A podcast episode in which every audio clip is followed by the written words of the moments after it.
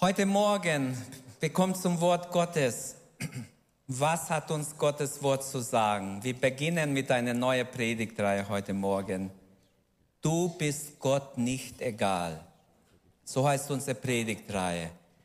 Gott bist du nicht egal. Vielleicht den Menschen bist du egal, vielleicht deinen Nachbarn bist du egal, vielleicht deinen Kollegen bist du egal, vielleicht vielen Menschen bist du egal, aber Gott bist du nicht egal. Gott schaut nach dir, Gott fragt nach dir. Bei Gott ist jeder Mensch wertvoll, sehr, sehr wertvoll. Die Bibel sagt, Gottes Augen durchschauen alle Lande. Er sucht nach Menschen, die ehrlich nach ihm fragen. So, Gott bist du nicht egal. Vielleicht dachtest du, wer gibt schon für mich was? Ich bin meinen Mitmenschen egal. Ich bin eine Null oder ein Nichts. Wir lesen Gottes Wort. Ein Vers möchte ich lesen. Ich werde vielleicht nachher andere Verse noch oder über diesen Vers habe ich auf dem Herzen zu predigen. Lasst uns aufstehen und lasst uns diesen Vers lesen und ich möchte noch einmal beten. Mir ist wichtig, dass ich das sage, was Gott will, dass gesagt wird. Johannes 10, da lese ich den Vers 9.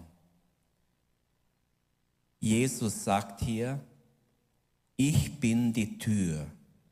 Wer durch mich eingeht, der wird gerettet werden und wird ein- und ausgehen und Weide finden.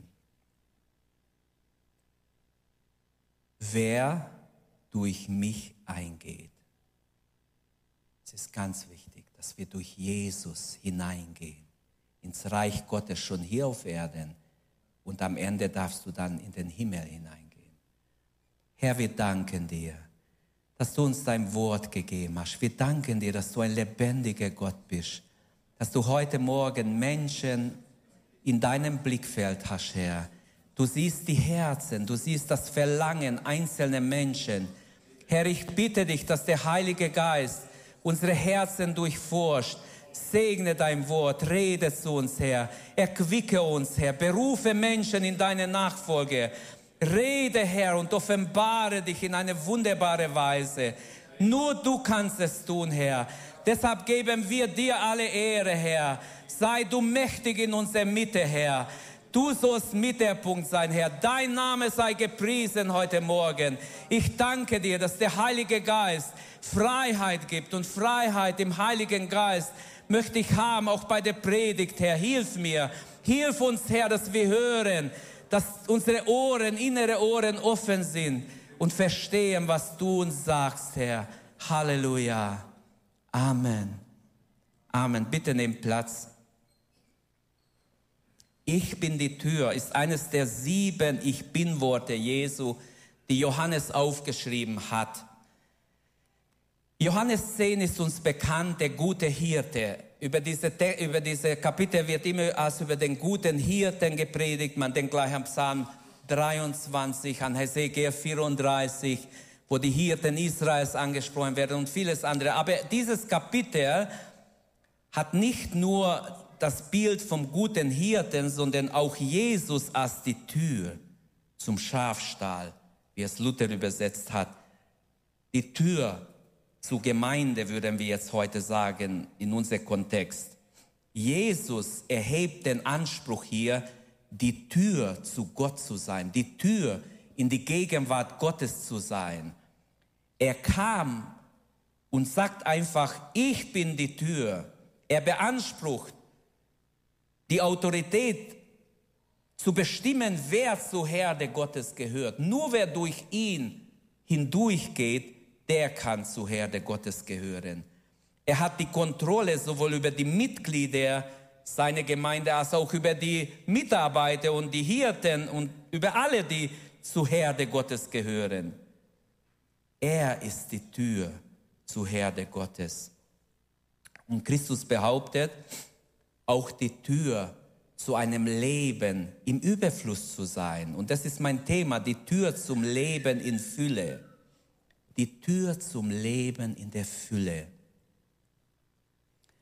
Mit dem Wort Fülle legt er den Schwerpunkt auf Qualität. Nicht nur Quantität, sondern Qualität ist ihm wichtig. Weide steht da im Urtext. Grüne Weide, gutes Futter oder äh, gute Weide. Ein Hinweis auf Gottes Versorgung für unsere Seele, unseren Geist. Ewiges Leben kommt in diesem Wert vor. Der ist gerettet. Ähm, ewiges Leben ist nicht nur vor sich hin leben, sondern ewiges Leben ist Leben aus Gott selbst. Leben aus der Fülle Gottes. Die ganze Herrlichkeit Gottes soll uns zuteil werden, während wir Jesus nachfolgen. Ewiges Leben ist nicht für dieses Leben nur. Wir können jetzt schon die Gewissheit des ewigen Lebens haben, aber ewiges Leben geht hinüber in die Ewigkeit und dauert in alle Ewigkeit. Preis dem Herrn. Und dieser Vers enthält eigentlich tiefgründige Botschaften, die uns Jesus mitteilt. Lass mich drei Hauptgedanken aus diesem Vers nehmen. Und ähm, eigentlich hatte ich vier, ich habe es reduziert. Habe gedacht, ich will nicht lange predigen in dieser Hitze. Aber drei. Christus die Tür. Kannst du eins draufdrücken, bitte? Christus die Tür heraus aus der Verlorenheit dann werden wir sehen, Christus die Tür hinein in ein Leben in Fülle und Christus die Tür hinauf zu Gott, nach oben hinauf. Aber wir fangen an mit Christus die Tür heraus aus der Verlorenheit. Jesus kam in die Synagoge, berichtet uns Lukas im Kapitel 4, Vers 18, und er nahm die Schriftrolle und hat gesagt, Gott hat mich gesandt. Warum? Den Gefangenen Freiheit zu verkündigen. Und das ist, was ich als Erste betonen will. Christus ist die Tür heraus aus der Gefangenschaft der Sünde. Denn jeder Mensch ist von Natur aus sündig, gefangen schon durch die Ursünde oder die äh, Erbsünde, belastet uns. Heraus aus der Knechtschaft der Sünde. Sünde knechtet, trennt von Gott macht abhängig. Sünde bindet, macht zum Sklaven Satans. Jesus befreit und vergibt von Sünden. Christus ist die Tür heraus aus der Gefangenschaft der Sünde. Amen. Wunderbar, dass er uns befreit hat. Jesus ist die Tür heraus aus, auch aus Lauheit. Wenn man schon länger gläubig ist, wie der Lau wurde, dann ist Jesus die Tür heraus aus der Lauheit, heraus aus der Selbstsucht, aus dem Zweifel, heraus aus alle Unreinheiten, aus Hurerei, aus Lust, aus Gebundenheiten, alle Art, aus Abhängigkeiten. Heraus, im Namen Jesu kannst du herauskommen aus den Enttäuschungen der Sünde. Ein Leben ohne Gott endet immer in der Enttäuschung. Niemand kann in der Menschheit oder niemand kann in der Mannschaft des Teufels spielen und gewinnen, hat jemand gesagt und das ist wirklich wahr da verliert man immer. Jeder, der ohne Gott unterwegs ist, wird merken, es endet, der Weg endet in der Enttäuschung und im Bankrott. Eine wahre Geschichte habe ich in meinem letzten Urlaub ein altes Buch mitgenommen und ich war in der Salzmine und als ich das gelesen habe, hat mich mein Herz wirklich jubiliert. Das möchte ich euch vortragen. Es ist eine wahre Geschichte von 1860 rum ist das passiert in England. Eine reiche Frau namens Lady Anna Eskin ließ sich kutschieren durch eine Großstadt. Ich weiß jetzt nicht, was London oder eine andere Großstadt. Am Sonntagmorgen hat sie sich mit der Kutsche durch die Stadt fahren lassen. Sie sah, dass viele Menschen in eine Gebäude hineingehen und sie fragte den Kutscher, wohin beeilen sich diese Leute? Und er sagte, ach, sie gehen alle in ihre Gemeinde. Da ist ein Pastor, der Roland Hiel, der wird predigen heute Morgen und alle wollen ihn hören. Und sie sagte, können Sie mich dahin fahren? Und sie war so bewegt, sie wollte reinschauen, was da ist. Und jetzt passiert Folgendes.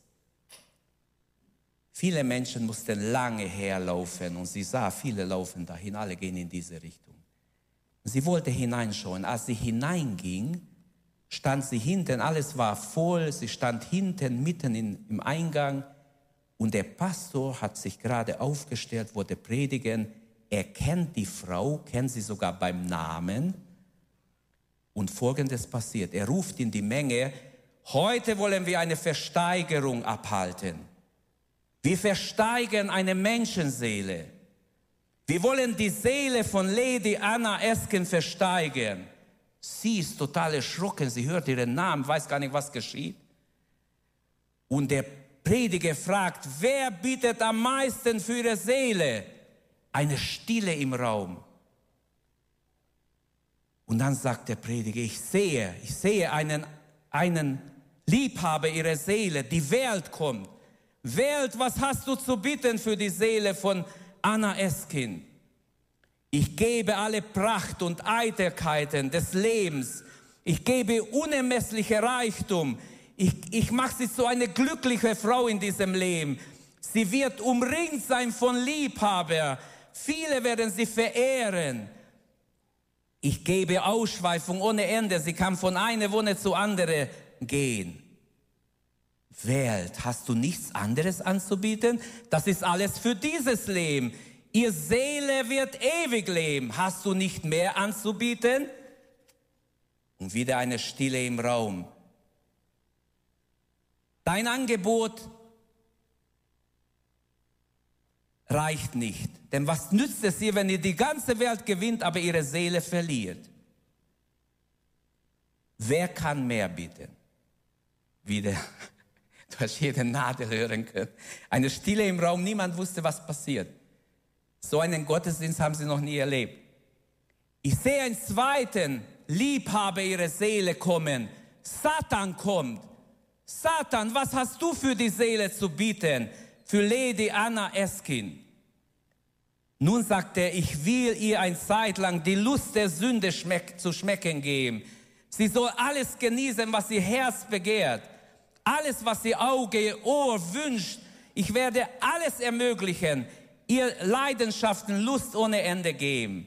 Ach Satan, du bist ein Lügner und Betrüger.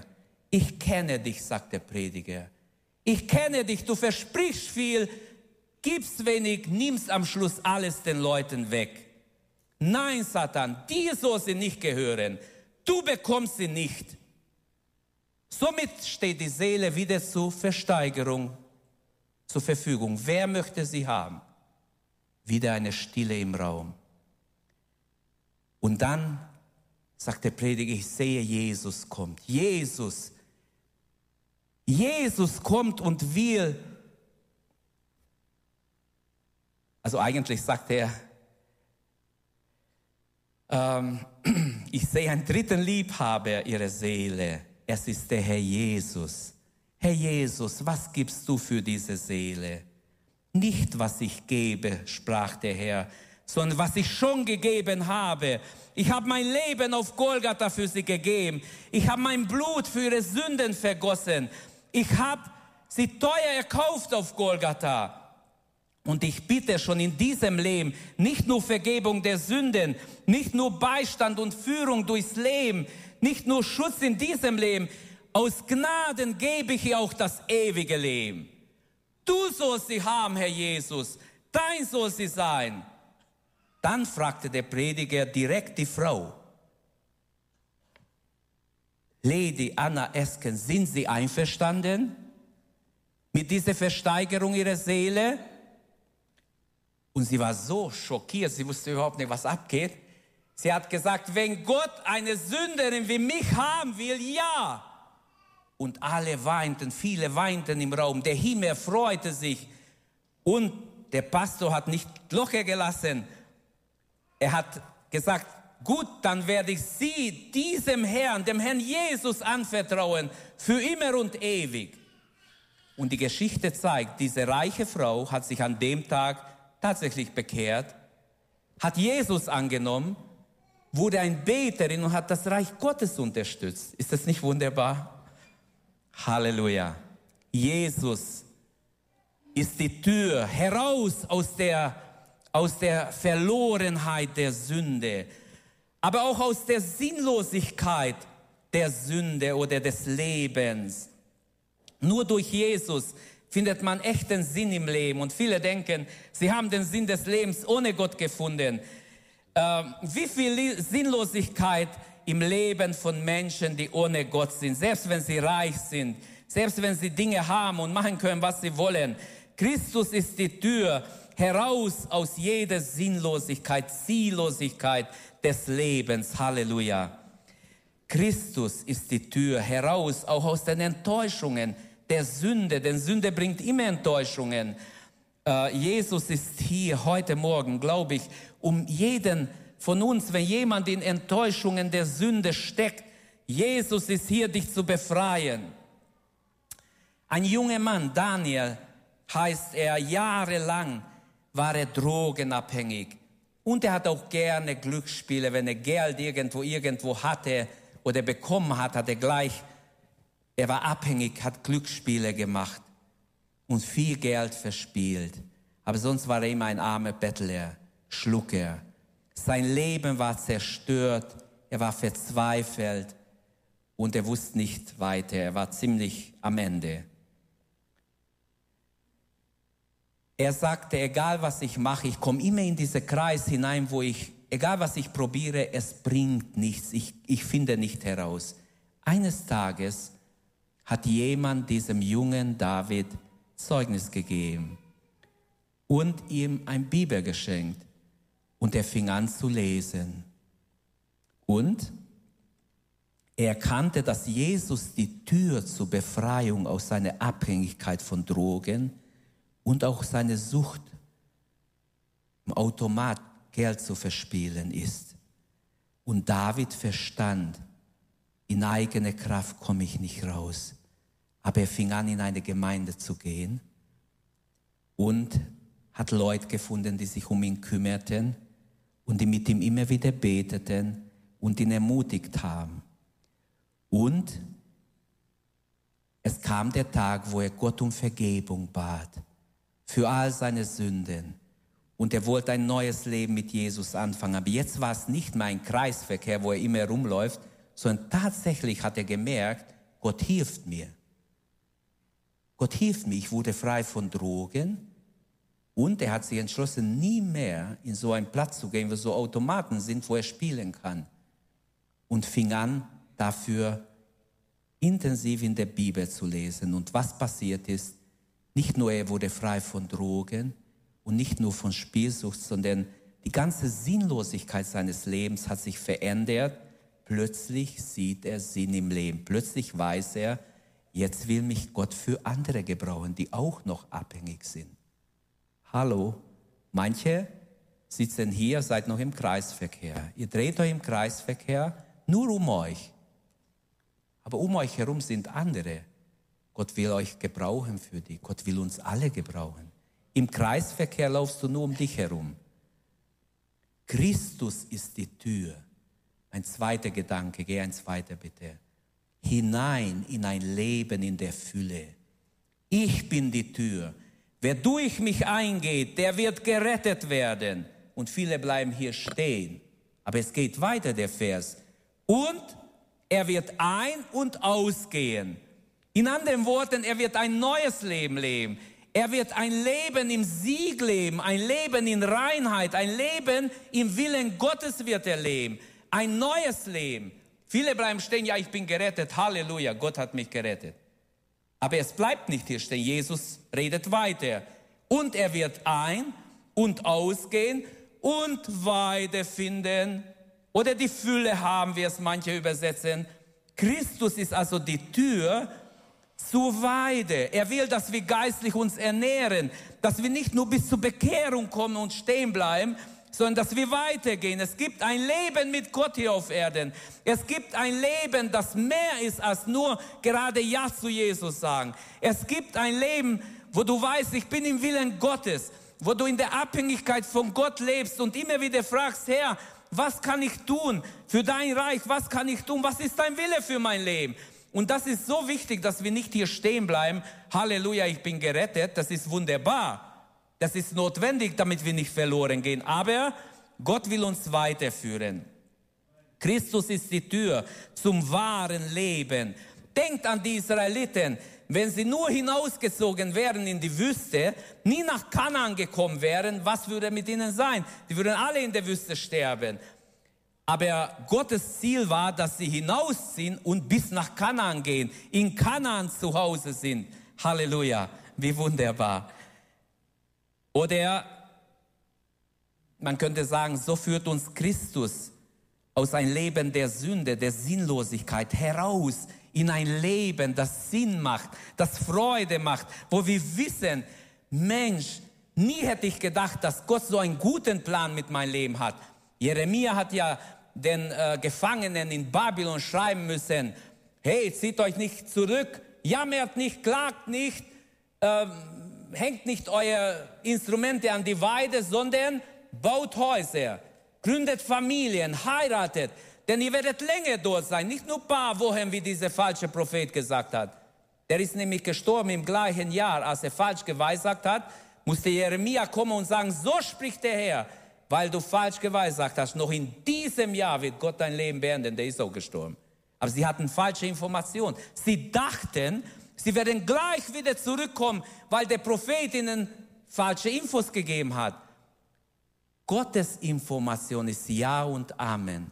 Auf Gottes Wort können wir uns verlassen. Amen. Da kannst du dich 100% verlassen. Nicht umsonst steht in der Bibel, die Weissagung prüfet, das Gute behaltet. Es gibt gute Weissagungen, die sehr hilfreich sind. Aber manchmal müssen wir prüfen, manchmal verstehen wir gar nichts darunter. Und da müssen wir stehen lassen. Unsere Aufgabe ist nicht zu urteilen, zu richten, rumzudiskutieren das Gute behaltet. Amen. Das Gute behaltet. Aber Gottes Wort ist immer gut. Halleluja. Und dieser Vers erinnert uns daran, dass Christus nicht nur unsere Rettung ist, sondern die Tür zu einem Leben in der Gemeinschaft mit Gott. Sind wir nur gerade gerettet oder haben wir auch wirklich eine gute Beziehung zum Herrn? Leben wir im Frieden mit Gott und Menschen?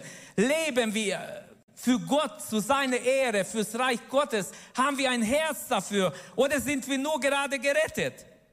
Die Fülle ist mehr als nur Ja zu Jesus zu sagen. Das muss ich sagen heute Morgen. Es ist mehr. Oft wird betont, das Größte ist, sich zu bekehren. Ja, es ist die Tür zum Reich Gottes. Aber das Größte ist, wenn man sich bekehrt hat und im Willen Gottes lebt bis ans Ende. Jesu und sein Willen, Jesus folgt und sein Willen tut. Amen. Und in seiner Bestimmung lebt und nicht nur, ähm, so wie es manche lehren, Hauptsache du bist gerettet. Dann gibt es noch andere, die sagen, brauchst du nicht evangelisieren, sowieso werden nur die gerettet, die Gott will, wenn er nicht will, werden die nicht. Ja, stell dir vor, niemand wäre zu dir gekommen und hätte dir über Jesus erzählt. Würdest du gar nicht hier sein? Ich wahrscheinlich nicht. Sicher nicht. Aber du wahrscheinlich auch nicht. Klar kann Gott durch einen Traum, durch irgendwas zu uns reden und uns retten, aber du weißt nicht, wie viel Gebete vorausgingen, wie viel Gnade vorausging, dass du überhaupt offen wurdest fürs Evangelium. Christus ist die Tür hinein in die vollkommene Freude. Es ist eine Freude, mit Jesus zu wandeln. Amen. Es ist eine Freude, Gottes Kind zu sein. Es ist eine Freude zu wissen, ich bin nicht alleine, Gott ist bei mir. Sein Gegenwart ist bei mir, auch wenn ich in Gefahr mich begebe, vielleicht es gar nicht weiß und in Gefahr bin. So haben wir Zeugnisse von Missionare gehabt. Ich erinnere mich, das habe ich auch gelesen, dass zwei Missionare Geld holen mussten. Zwei weiße Missionare aus England Geld holen mussten bei der Bank in der nächsten Großstadt. Sie mussten ziemlich weit reisen. Und es war nicht so wie jetzt mit Pickup und mit schweren Autos, wie man reist, sondern es war einfache Reise.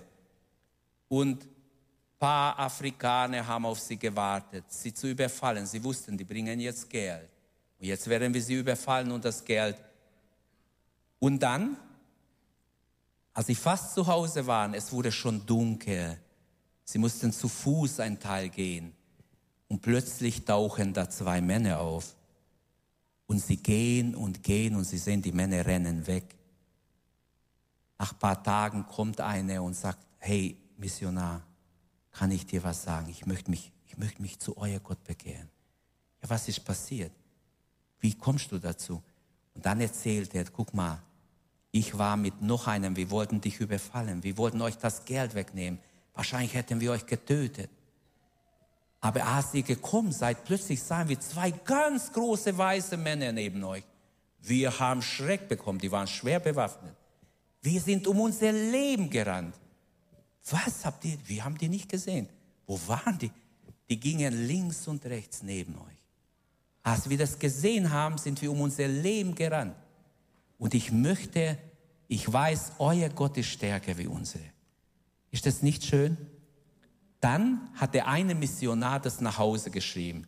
Am Dienstag, den so viel den August, sind wir um Geld gefahren nach in die Stadt sowieso. Und es ist uns Folgendes passiert. Danke, Geschwister, betet für uns weiter.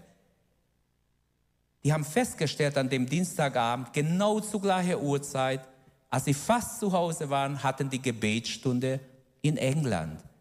Und eine Schwester auf ihre Knie hat gesagt, Geschwister, ich habe vom Herrn, wir sollen für die und die Missionare jetzt beten, hat die Namen gesagt. Merkt ihr eine Verbindung im Geist von England bis nach Afrika? Der Heilige Geist, der alle Dinge erforscht, wusste, meine Kinder sind in Gefahr, überfallen zu werden. Jetzt sofort brauchen sie Hilfe. Und sie schrien zu Gott und beteten. Sie wussten nicht, wo sie sind, was sie meinen. Aber sie brauchen jetzt Hilfe. Ich empfinde vom Herrn. Und sie beten. Das ist alles niedergeschrieben in Büchern, was ich euch sage. Ich habe es nicht erfunden. Und es hat auch mein Herz so richtig erquickt, wo ich das gelesen habe. Ist das nicht schön? Dokumentiert, als dann der Missionar wieder auf Heimreise war, sie haben alles genau aufgeschrieben und es wurde veröffentlicht. Es ist schön zu sehen, wie Gott über seine Kinder, auch wenn sie in Gefahr sind, wacht. Christus ist die Tür hinein in ein vollkommene Leben der Freude.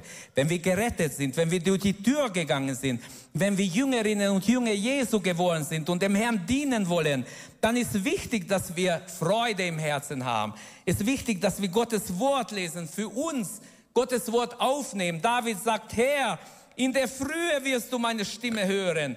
Hört der Herr meine Stimme in der Frühe? Hört er deine Stimme? Annette und Daniel, ja, sie versammeln sich um 6 Uhr hier zum Beten, wenigstens einmal in der Woche. Hört der Herr eure Stimme, der Herr segne euch. Freitags.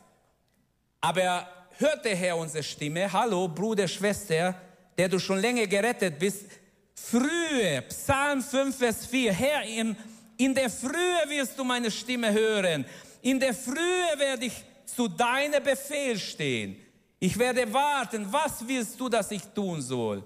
Ist das nicht ein schöner Gedanke? David sagt, Herr, hier bin ich. Am Frühjahr schon frage ich, Herr, was ist dran heute? Ich möchte dir dienen. Halleluja. Wie schön. Wie schön ist, wenn wir Zeit nehmen, um Gemeinschaft mit Gott zu pflegen. Christus ist die Tür hinein, auch in diese Schafstall, von dem, wie im ganzen Kapitel, so wenn das Bild vom Hirten und von Schafe, Jesus sagt, die haben noch andere Schafe, die gehören nicht zu diesem zu dieser Herde, er meinte Israel, die sind in den Nationen, die werden auch kommen.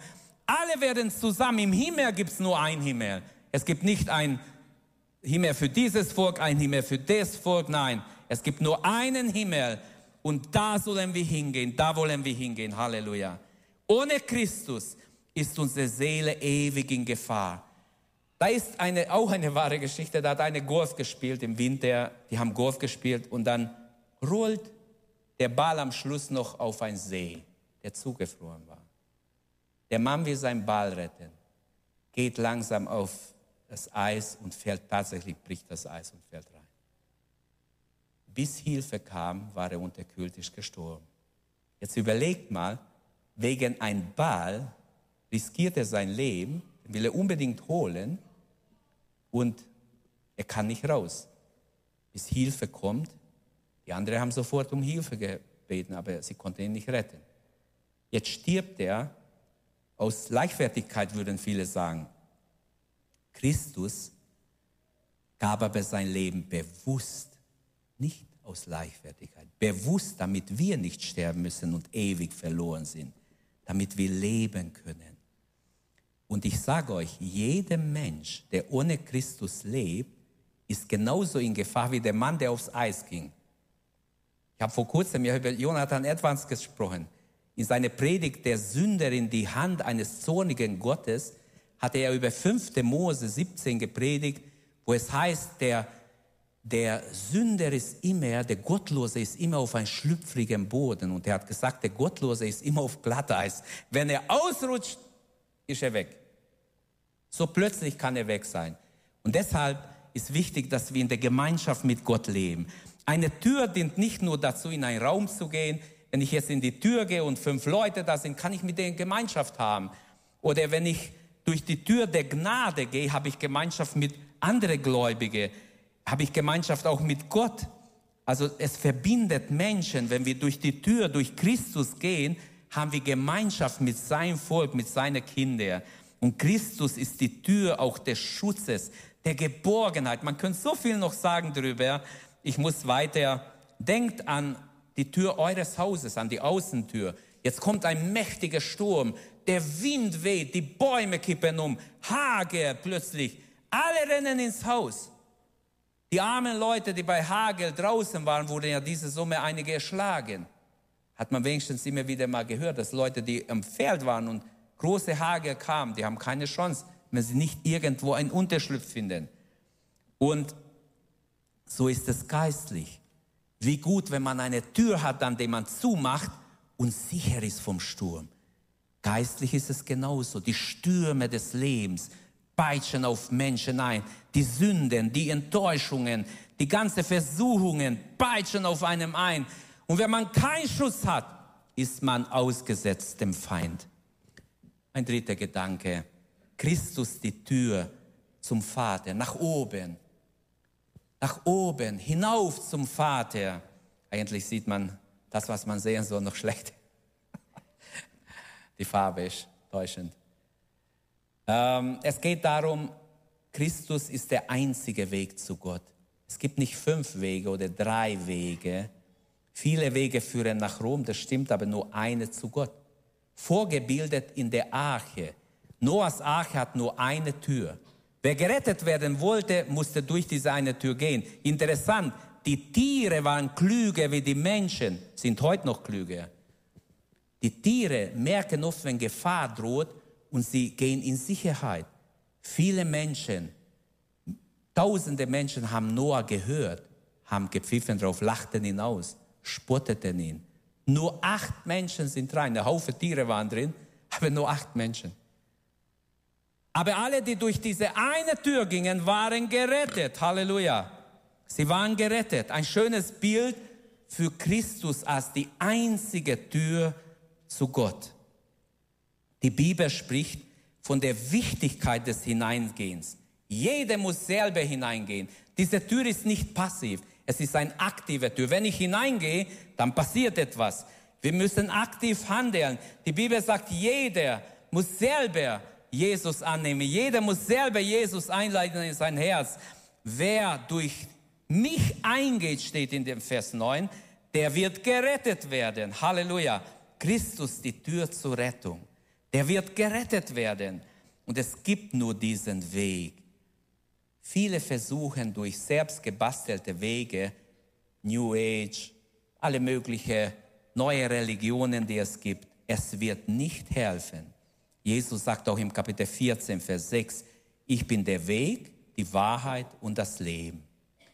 Christus ist die einzige Tür zur Gnade Gottes.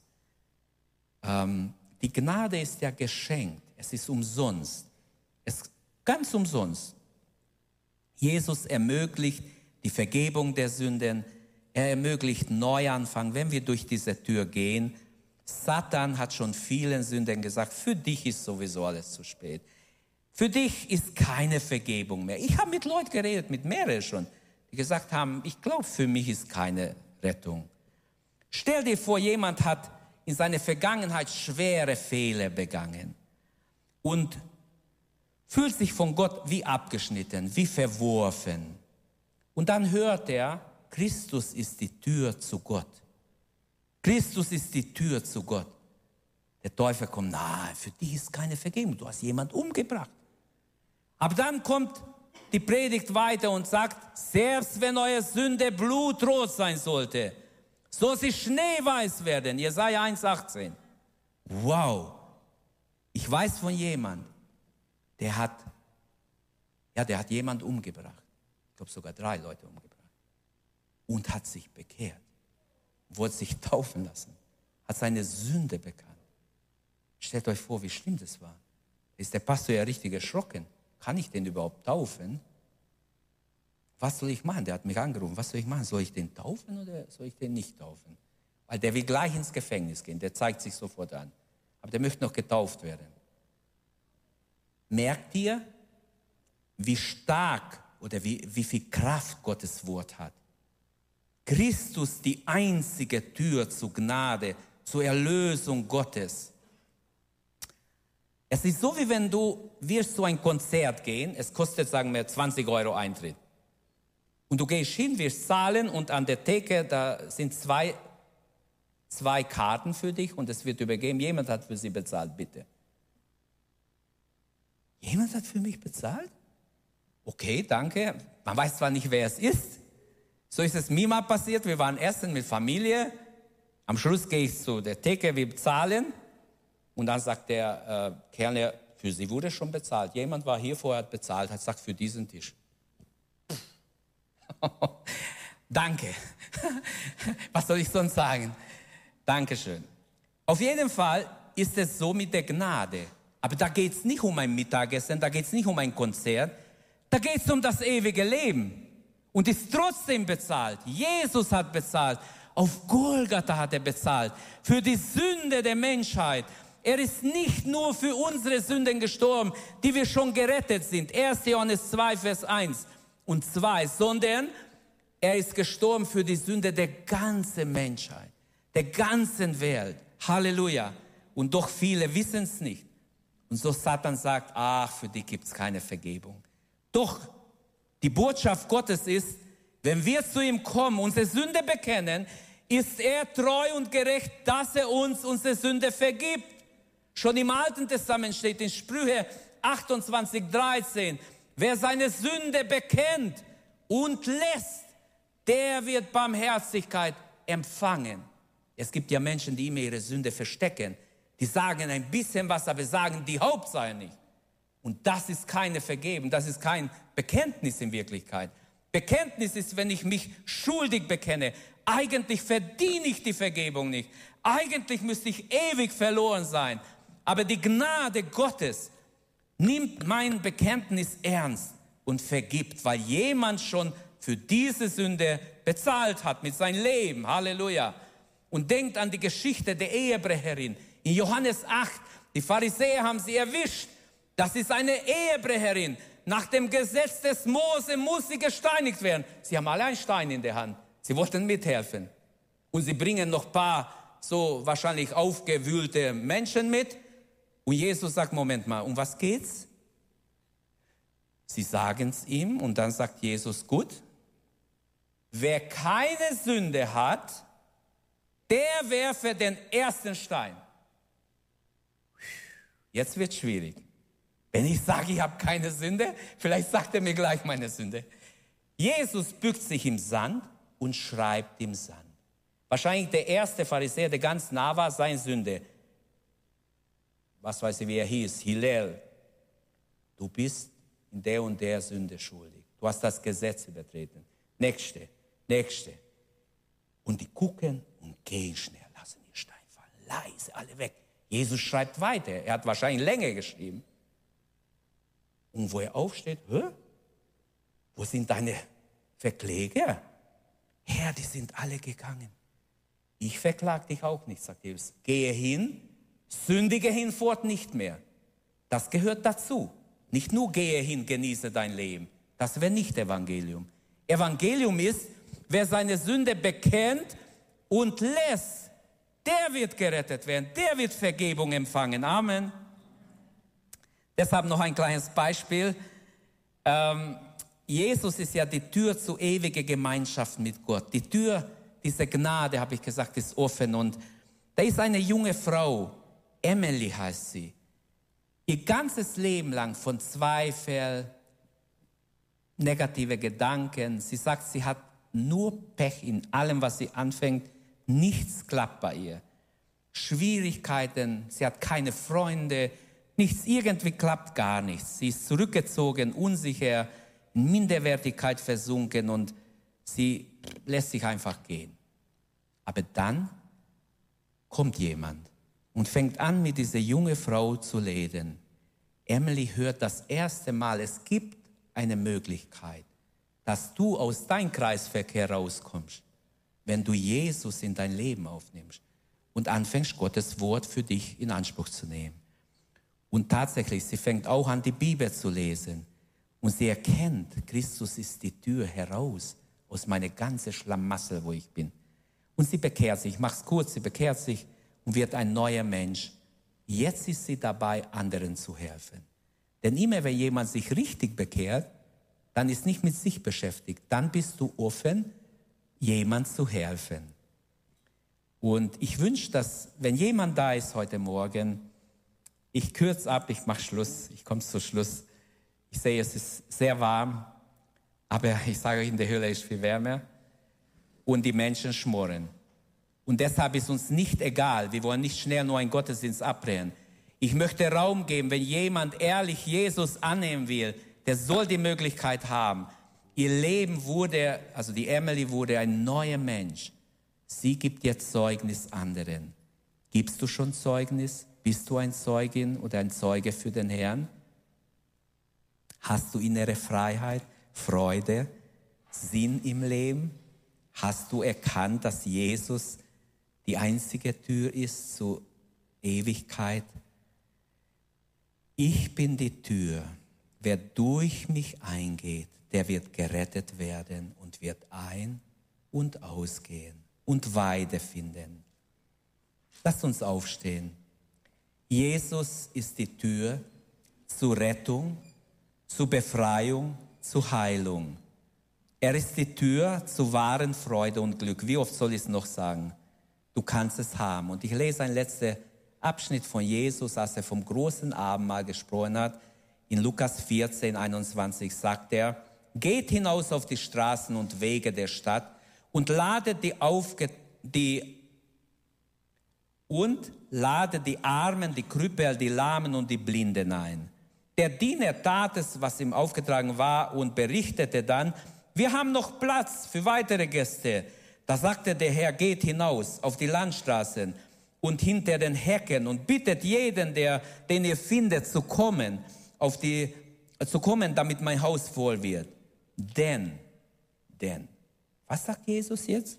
Denn keine von denen, die ich zuerst eingeladen habe, soll auch nur das geringste von dem bekommen, was ich für sie vorbereitet habe. Das heißt, die Einladung ist ernst, die Einladung ist verbunden mit dem ewigen Leben. Wer nicht kommt, ist auch verloren. Das muss man wieder dazu sagen. Die Tür der Gnade wird geschlossen werden. Jesus sagt ja, wir müssen wirken, solange es Tag ist, die Nacht kommt, wo niemand wirken kann. Und das ist mir ein großes Anliegen. Lasst uns beten. Jetzt ist schon September wieder. Ich habe nachgedacht, was können wir dieses Jahr als Gemeinde noch bewirken? Was können wir tun als Gemeinde? Was ist dran? Wir sollten beten, Herr, dein Wille geschehe. Die Monate, die wir noch haben dieses Jahr. Wir wünschen, dass Menschen sich bekehren. Amen dass noch Menschen gerettet werden. Und wenn wir es wirklich wünschen, dann werden wir alle Zeugnis geben. Dann werden wir alle auf Menschen zugehen. Dann werden wir im November eine wunderbare große Taufe haben, wo viele Menschen sich bekehren. Unser Ziel ist, eine Taufe zu machen. Aber wir wünschen nicht nur, dass wir viele Täuflinge haben, dass Menschen Gott erleben, dass sie herauskommen aus der Finsternis, dass sie einen Durchbruch erleben, dass sie durch die Tür Jesus gehen und gerettet sind und die Fülle Gottes kennenlernen. Halleluja. Preis dem Herrn. Würden die Gläubigen mehr erlöst sein, würden sich viel mehr Menschen bekehren. Amen. Ich sage Amen. Würden wir mehr erlöst sein, würden viel mehr Menschen sich interessieren um Jesus. Die Freude Gottes sollte uns so erfüllen, dass wir ausstrahlen, hey, dass wir ausstrahlen, was wir glauben, dass wir gar nicht viel reden müssen, dass die Leute sagen, hallo, was hast du denn? Mensch, ich will auch haben, was du hast. Was hast du denn? Du hast was. Erlaubt mir, wir singen nicht heute. Wir beten jetzt. Okay? Ist jemand da, der Gebet wünscht? Ich mache keinen Spaß. Mir ist es todernst. Ich habe geweint für diese Predigt. Ich habe gebetet.